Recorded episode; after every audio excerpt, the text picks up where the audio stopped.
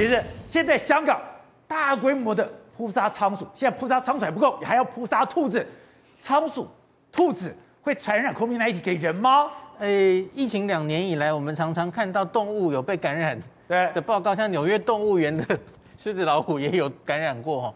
可是他们会在动物身上受感染。那我们在实验室也常常故意让动物感染新冠做实验哦。对。可是他们回传给人类的几率几率其实不是很大哦，不，不是很大还是没有，不是很大也很可怕呀。不是很大还是有机会没有错，可是最重要的还是人传人了。哦。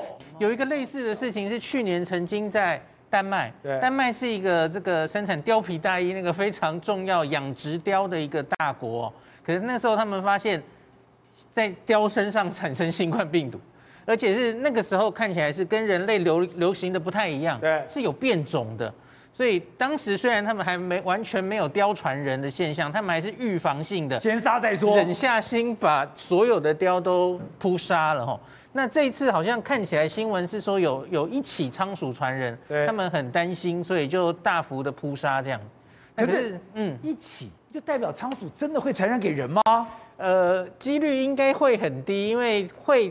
会感染到仓鼠身上的病毒，然后它是是不是很适应人类？因为毕竟是不同的生物，对，所以动物跨动物的新冠病毒传播其实不是这么常见。另外就是今天陈主任讲的，有四个传播链，现在都不知道原因的，新北、桃园，我们看到了新，还有包括了高雄，这个是代表它已经在我们的社区潜伏了吗？我觉得高雄这个例子很很惊险哦。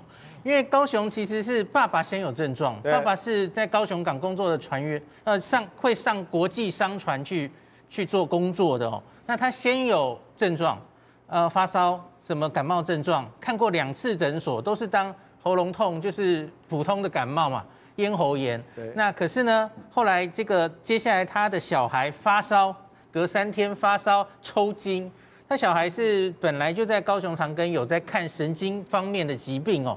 哦，结果哎，抽筋很不得了，四岁小孩一定要住院。现在是住院一定要验 PCR，是，所以因此才检验出来，回头去唠叨爸爸。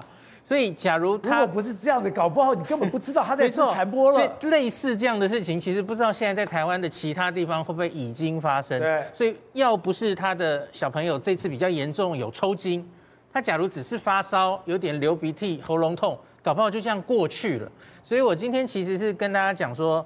诶，其实现在可能也不只是新竹、台北、桃园这些地方的事哦，远远在高雄都诶有确诊哦。虽然我们还没有找到来源，我自己是建议大家哈，其实现在可以买一些快筛备用，因为大家家里觉得不妥当，自己赶快筛一筛嘛。因为你看啊，假如你只是看普通的诊所，对，诊所自己也不能帮你验啊，他也是要让你去大医院或是哪里去验嘛，他也不一定会帮你验，因为只看症状。